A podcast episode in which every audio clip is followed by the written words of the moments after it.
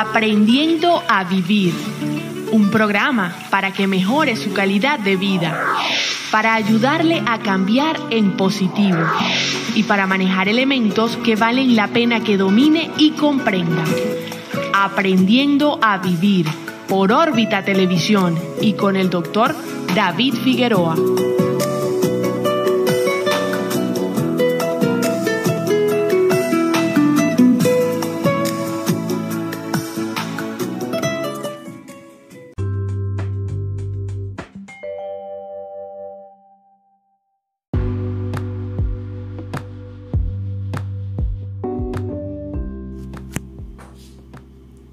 Saludos amigos, les habla el doctor David Figueroa, médico psiquiatra.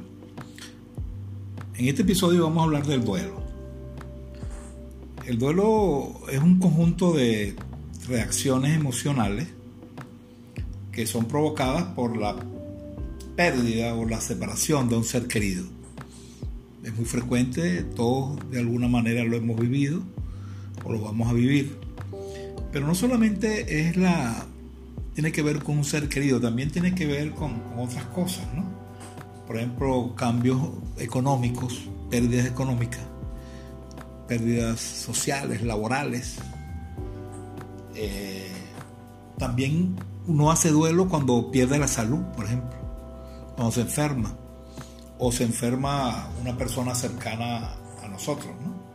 De tal manera que, el punto común es que hay pérdida de algo. Esto genera un primer concepto de que los duelos son muy variables, muy diversos, tienen diferentes intensidades, diferentes características. Vamos a tratar de, de englobar cosas en el sentido más general. Aunque tenemos presente que cada duelo tiene sus particularidades. El segundo concepto importante es que el duelo es un proceso normal, un proceso de adaptación. Y nosotros estamos vinculados afectivamente a alguien o a algo y esa ruptura, esa separación, es lógico que genere unas consecuencias. En este caso, un elemento de, de sufrimiento inevitable. Muchas veces más, otras veces menos, pero, pero ocurre es el concepto que el duelo duele.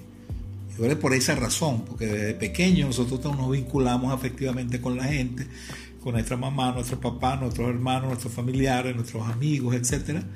Y eh, esa vinculación genera en nosotros que tengamos la aspiración de que esa relación se mantenga siempre y se mantenga bien. Aunque todos sabemos que eso no depende directamente de nosotros. El tercer concepto es que es un proceso, cuando uno habla de proceso, habla de etapas, es fásico. Pasamos por un conjunto de etapas muy conocidas, conjunto de etapas. ¿ah? Esa es la diferencia entre un proceso y un evento. Un proceso son etapas para llegar a algo. Un evento es algo que comienza y termina inmediatamente. En cambio, por eso se llama proceso, porque son etapas. Estas etapas son también variables, no son rígidas, sin embargo se han estudiado, como es algo tan frecuente, se ha estudiado y tienen unas características más o menos comunes. Es lógico pensar que lo, primero que, que, a uno le sucede es un impacto inicial, un shock inicial. Luego hay una desorganización, nos desorganizamos, estamos acostumbrados a una cosa y tenemos que adaptarnos a una nueva y una tercera fase de, resolución. Estas son en líneas generales las tres fases básicas, incluso de cualquier crisis. En el vuelo, con frecuencia se describe una primera fase como de negación. Inconscientemente, como mecanismo de defensa, este, pretendemos fantásticamente negar la realidad. Cuando la negamos, estamos como, como precisamente eso, defendiéndonos. ¿no? Sin embargo, esta, situación inicial realmente, dura poco porque la, realidad se, impone. Pero no es raro que usted vea a una persona con un duelo, un fallecimiento o algún otro tipo de, pérdida y al principio lo niegue, ¿no? En el caso de los fallecimientos, muchas veces hasta que no vemos el cadáver no, no, no queremos creerlo. sobre todo cuando son casos de muertes violentas por accidentes, que, son muy dramáticas.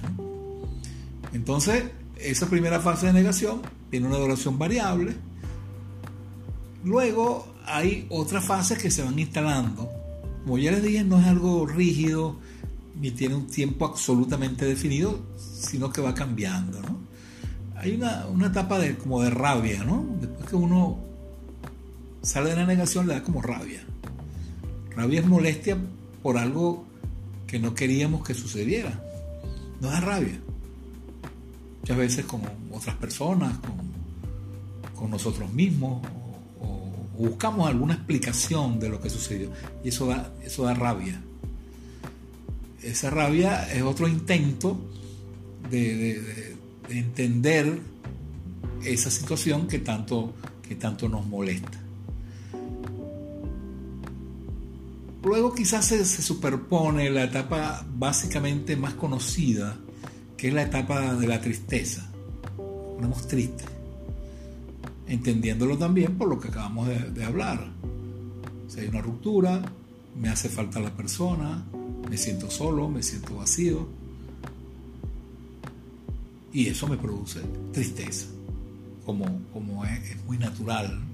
Muchas veces se superpone la rabia con la tristeza. Estas tres primeras etapas intentan de una manera consciente o inconsciente tratar de, entender qué es lo que nos, está sucediendo. Pero en la medida que, avanza el tiempo, aparece una etapa que es mucho más sana, que es lo que llamamos la etapa de exploración, de, de buscar maneras de adaptarnos a nuestra nueva realidad. Y es lo que llamamos la aceptación.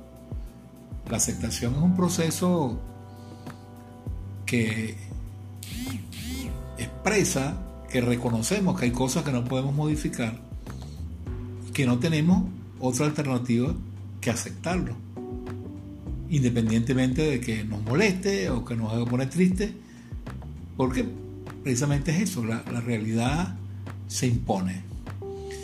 Claro, no hay que entender que uno en un duelo pasa directamente la aceptación, no es, un proceso de, horas ni de días, muchas veces este proceso es largo. Claro, eh, la duración de los duelos es variable también. Uno habla de un promedio de dos, tres meses, dependiendo. No es bueno asignarle un tiempo rígido porque, ya lo dijimos, pues hay, hay mucha variación. Depende también mucho de la personalidad previa, depende mucho del de, el contexto donde ocurrió la pérdida. Eh, depende mucho de eso que dijimos antes, si fue algo momentáneo, inesperado, o, o algo que ya estábamos como preparándonos para que ocurra. Por ejemplo, las enfermedades, ¿no? Alguien tiene una enfermedad crónica, grave, terminal, se va deteriorando y uno hace un pre-duelo y se va como adaptando a eso. No es que no, no le duela, ¿no? Y no sufra, sufre igual. Sin embargo, hay un proceso previo que permite que esto sea un poco, un poco menos, menos problemático. Cuando hay muertes violentas, sobre todo las muertes estas accidentales, que una persona pasa de la salud total a la muerte. Es fácil entender que, esa repercusión es impactante porque no, tenemos como esa, esa, preparación previa.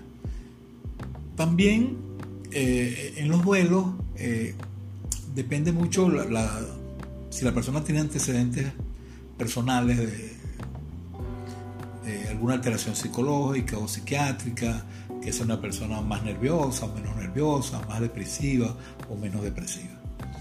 De tal manera que eh, es un proceso normal que tiene una fase.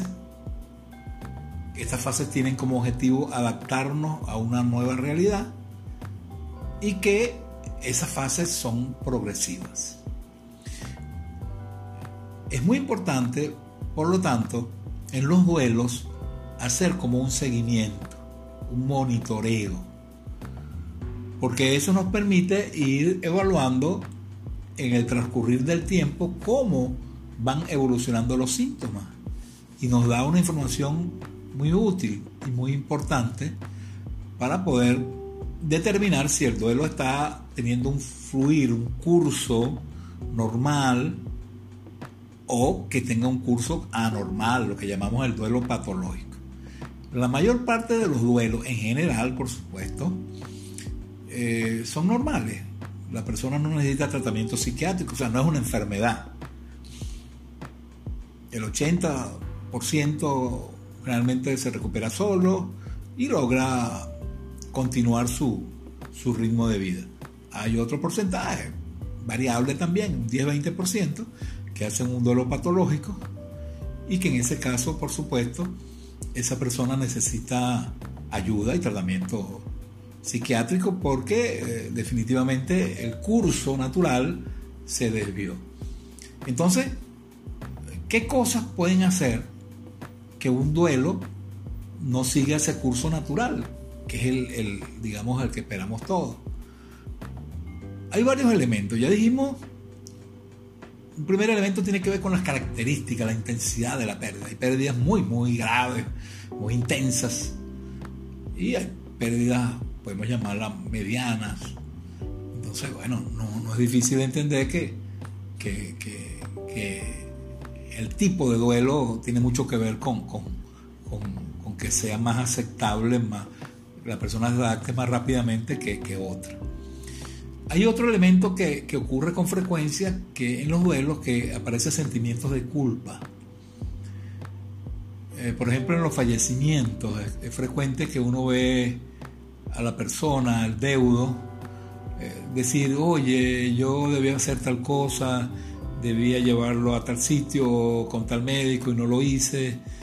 Eh, entonces, la culpa es un sentimiento que genera castigo, que uno se autocastiga por algo que hizo o dejó de hacer. Entonces la culpa eh, es muy dañina, además no, no beneficia en nada porque no cambia nada, pero es muy dañina porque nos estamos castigando y al castigarnos dañamos, nuestra autoestima se ve muy afectada y muchas veces es una culpa que no es real porque es muy fácil de lucubrar si yo hubiese hecho A o he hecho B o C. Son elucubraciones. Hay que tener presente, sobre todo cuando hablando de fallecimientos, que los fallecimientos ocurren, que la muerte es parte de, la realidad y hay gente que se muere en los hospitales más avanzados tecnológicamente y se mueren también en, un centro de salud muy modesto. Entonces muchas veces eh, hay culpas que no son justas y entonces la persona se castiga y eso es un obstáculo para que el, duelo tenga una evolución normal. Por supuesto, eso va muy pegado con lo que yo decía antes. El problema de la autoestima, la valoración que uno tiene. Uno puede estar triste, sin embargo, su autoestima se mantiene normal.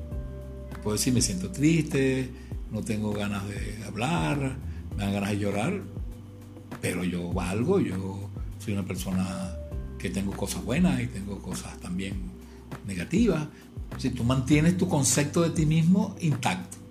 Cuando uno ve que una persona en un duelo empieza a decir que no sirve para nada, que es un fracasado, que no vale la pena las cosas, implica que está haciendo un juicio que no es normal. Es decir, que hay un, hay un toque ahí de la autoestima. Y eso, por supuesto, culpa, baja autoestima, se reúnen y producen una de las complicaciones más frecuentes de los duelos, que es la depresión. La tristeza es una cosa y la depresión es otra. Si bien el depresivo está triste, además de triste tiene otras cosas. La tristeza es una emoción normal, en cambio la depresión es una enfermedad. Ya implica una intensidad mayor, trastorno del sueño, no le provoca hacer nada, pesimismo, negativismo, la persona se siente inútil, tiene ideas de que la vida no vale la pena, ideas de morirse, ideas suicidas, piensa que ya, ya es otro, otro contexto. De ahí que eh, en este momento quiero resaltar que uno de los principales eh, problemas con el duelo es que se complique. Por eso que tenemos que estar, como les dije antes, haciendo un seguimiento ¿Por qué se puede complicar el duelo? Ya les dije las primeras razones psicológicas. Hay otras razones que tienen que ver con intentos que hace la persona para tratar de no sufrir. Por ejemplo, pongamos el caso de una ruptura amorosa. Entonces la persona está en duelo, está triste, se siente mal, no haya cómo resolver la situación y empieza a tener conductas que en vez de ayudar complican la cosa. Por ejemplo, la rabia hace una agresión contra la persona que con la cual tuvo la ruptura o la persigue, la hostiga por el teléfono, etc. O empieza a tomar licor, a emborracharse, a hacerse daño, etc. Fíjense, son, son complicaciones que aparecen y uno tiene que estar muy pendiente porque en esta etapa del duelo una característica fundamental es que la persona es susceptible, la persona es vulnerable. Cuando usted está en un duelo, tiene que saber que está en un periodo especial, un periodo de transición donde usted es muy sensible, tiene que cuidarse. Y cuidarse tiene que, tiene que ver con todas estas cosas, ¿no? De evitar más bien hacer cosas que en vez de ayudarlo con el duelo, lo van más bien a empeorar, a complicar. Hay que tratar de minimizar el daño no complicar más de las cosas de las que están. Muchas veces hay, mitos sobre la cuestión de los duelos, ¿no? Cómo, cómo manejarlos. Tiene mucho también de cultural.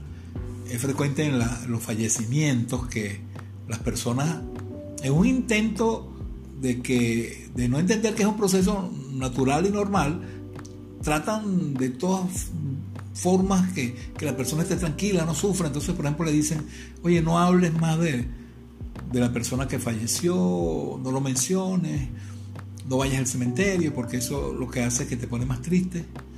Entonces, es un intento, la intención no es mala, ¿no? Para que la persona no sufra, pero es como al revés. es imposible que uno se olvide de una persona que uno quiere por el hecho de que haya fallecido. La persona no está físicamente, pero el recuerdo de esa persona está permanentemente con nosotros. Entonces, si bien es cierto, yo hablo, veo una fotografía de la persona, me hace poner triste, eso es sano. Porque precisamente el proceso de, aceptación pasa por un proceso de reconocer la realidad. De que a pesar de que nos duele mucho, la realidad se impone y esa persona, por lo menos físicamente, no está con nosotros. Entonces, no cometer ese error de tratar de, de decirle a la persona que, no piense, o sea, que no, que no, que no hable del fallecido. El otro elemento es también eso, ¿no?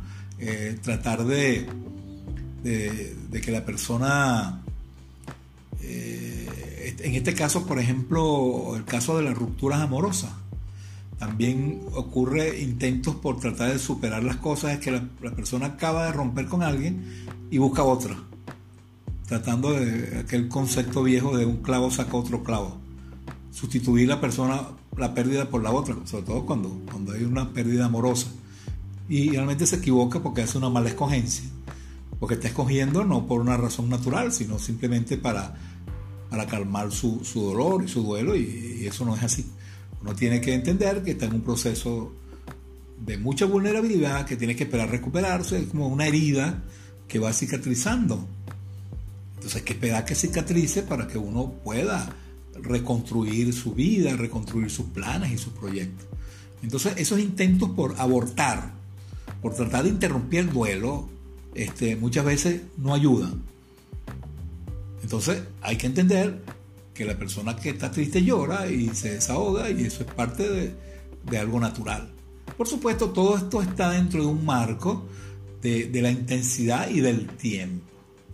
Oye, si alguien lo que hace es llorar todo el día, no come, no se baña, no habla con nadie, ya uno dice, oye, esto, esto no es normal, es de una intensidad muy alta. O el tiempo también, ¿no? Dices, oye, ya pasaron seis meses, pasó un año, y esa persona en vez de ir mejorando, está empeorando. La persona le dice a uno, mire doctor, yo estoy peor o igual que el primer día que se me murió mi familiar. Pues ya uno dice, oye, este curso no es, no es lo habitual, porque ya este tiempo es más o menos suficiente para que la persona esté en una segunda fase. Hay como un estancamiento del duelo. ¿Se dan cuenta? Entonces es lo que hablamos de, los duelos patológicos. La gente cuando está en duelo lo que necesita es comprensión, apoyo, acompañamiento. No hay que regañarlo, no hay que presionarlo, no hay que obligarlo a hacer cosas que no quiere, por supuesto dentro de los límites. no vamos a, dejar que, se abandone o que, o que se haga daño, como es lógico, ¿no? Entonces, resumiendo, tenemos un proceso que es normal, la mayor parte de la gente logra superarlo, es parte de la vida, no lo vamos a poder evitar. Segundo, vamos a pasar por una serie de etapas difíciles, duras y dolorosas. Eso es la realidad. Esas etapas usualmente son transitorias y como les dije, comprensibles, justificables. Y tenemos que tener esa concepción siempre presente. Tercero, insisto, el seguimiento es, el que nos va a permitir decir si el curso es el curso natural o el duelo se complicó o, se transformó en una enfermedad. Entonces, bueno, ¿cómo, cómo, sabemos si el, duelo se, ya no es el normal, sino el patológico? Porque es importante hacer prevención. Lo primero que le dije, la intensidad y el tiempo, ¿no? Hay que evaluarlo, aunque no hay una cosa específica, que eso es un mes, es mes y medio, es 20 días, sino que uno, uno, uno ve que en la medida que pasa el tiempo, la persona puede tener altibajos, pero la tendencia es ahí estabilizándose. Cuando eso se prolonga en el tiempo y la intensidad, ya es un signo de alarma, se prende el bombillo rojo. Segundo, cuando aparecen síntomas claros de depresión. Si la persona no quiere comer, no duerme, no le provoca hacer nada, no puede trabajar, no se puede concentrar, hay un deterioro emocional y físico en la persona. Es decir, ahí está un cuadro que es depresión y la depresión es una complicación del, problema del, duelo, ¿no? Y hay que buscar en estos casos ayuda psiquiátrica para, para, para, tratar ese problema. Entonces, lo, lo, que permite a uno detectar cómo van las cosas, precisamente, insisto mucho en, en el seguimiento, en el seguimiento. Y, ir como, como acompañando a la persona en, todo ese proceso. Todos hemos tenido duelo, la mayor parte de la gente ha tenido duelo, y uno, después que pasa cierto tiempo, uno se acuerda del episodio, por supuesto, pero te pones triste, te sientes un poco mal, pero estás como más fuerte, ¿no? Te sientes mal un rato, pero ya, ya sigues adelante. Eh, es como la cicatriz que cuando está abierta, una cicatriz física, está abierta, uno la toca y sangra. Y cuando el proceso de cicatrización se produce, tú te tocas la herida, la herida siempre te queda. Hay pérdidas que quedan eternamente, pero es como una herida física que está ahí, una marca. Uno se la toca, a lo mejor molesta un poco, pero no es lo mismo que el principio que, que sangraba, ¿no? Y el dolor era, mucho, mucho más intenso. Entonces, eh, el duelo duele, el duelo es un proceso natural. La mayor parte de la gente que logra superar los duelos, cuando alguien le pregunta, bueno, pero ¿cómo hiciste para, para aceptar, para reconfortarte ante esta pérdida tan importante? La mayoría de la gente responde que es que luego de esas primeras etapas de dolor, de rabia, la persona empieza a hacer cosas constructivas. Trata de utilizar su tiempo en cosas útiles. Por ejemplo, estudiar, trabajar, ayudar a la gente. Eso es impresionante. Todo el efecto positivo que tiene es una persona que tiene un duelo y, hace cosas por, por sus semejantes, por sus familiares cercanos, por sus amigos, por su comunidad. Y esto se explica porque cuando tú haces cosas constructivas, eh, eso aumenta, mejora tu autoestima, porque tú notas que eres una persona necesaria, que eres útil, que vales la pena, entonces eso fomenta tu autoestima. Entonces muchas veces la gente sin proponérselo se pone a hacer cosas, repito, positivas, constructivas, el trabajo, las cosas sanas, aunque le cuesta, aunque no, es tan sencillo, pero está como, como ese camino. O sea, en vez de, quedarme amarrado al dolor y al sufrimiento, trato de convertir ese sufrimiento en algo constructivo, de darle un sentido a la vida, darle un sentido a, lo que yo voy a hacer en el futuro. Y por supuesto, al final de cuentas, eh, adaptarse al duelo es como reconstruir. Uno, uno reconstruye la vida sin que esa persona físicamente esté con nosotros. Reconstruir cosas, cambiar planes, cambiar una serie de cosas. Es por eso que se explica todo lo, dificultoso que puede ser eh, este proceso, ¿no? Porque implica como, como, como una ruptura y una rectificación, una, una, reconstrucción de, de, todo, muchas veces un plan de vida, y eso requiere, por supuesto, esfuerzo, requiere tiempo, pero es un proceso sano, es un proceso que nos permite madurar, nos permite acercarnos más a valorar la vida, porque el problema no es que si hay vida después de la muerte, el problema es que estamos vivos. Y la muerte es una gran maestra, ¿no? Porque nos, nos enseña a valorar la vida y nos hace recordar que todos somos, nos, puede, nos va a tocar. Desde que nacemos estamos condenados a morir, no sabemos cuándo, no sabemos dónde, pero es, la realidad. Como decía el maestro Unamuno, la gran tragedia de los seres humanos es tener que morir sin querer morir. Es parte de nuestra tragedia. Entonces, como no podemos dominar la muerte, lo que nos toca es tratar de vivir bien. Vivir sano, vivir con virtudes, tener una vida plena, sana, ayudar a los demás, prestarse a, tener un sentido en la vida y tratar pues de, hacer las cosas como, con ética, como, como debe ser. Entonces, es como una enseñanza, ¿no?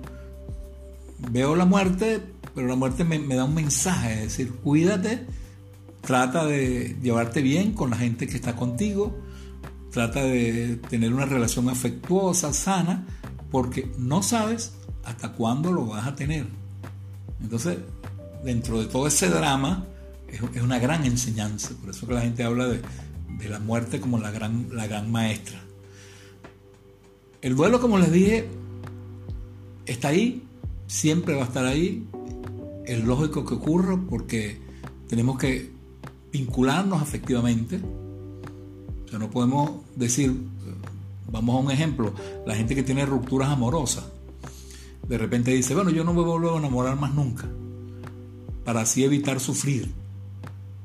Entonces uno le dice, bueno, pero, pero eso es una solución muy drástica, ¿no?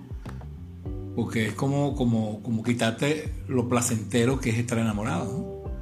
Si, yo estoy enamorado, seguramente pasé unos momentos muy buenos y hay unos momentos muy malos, pero si no me enamoro más nunca, eh, estoy eliminando las dos cosas, ¿no? Y uno siempre le da un consejo a la gente que le dice, mira, este, has tenido un fracaso, alguna ruptura, enamórate como si nunca había, hayas sufrido por amor. Uno no puede estar utilizando el pasado, porque en el pasado fue mal, necesariamente me voy mal en el futuro. Eso, no necesariamente es así. Puede ser así, pero no es así. Y los seres humanos tenemos que asumir riesgos, tenemos que ver, reevaluarnos, reconsiderar las razones de, nuestra ruptura y seguir adelante. Vale la pena querer a la gente. A pesar de que, bueno, cuando esa gente se enferma, le pase algo, uno sufre, pero indudablemente, si uno coloca en la balanza, los resultados del afecto son muchísimo mayores. Entonces, es un proceso por fase, es normal y hay que estar pendiente de que no se complique y cuando se complica, buscar ayuda psiquiátrica o psicológica. Muchísimas gracias, saludos y hasta la próxima.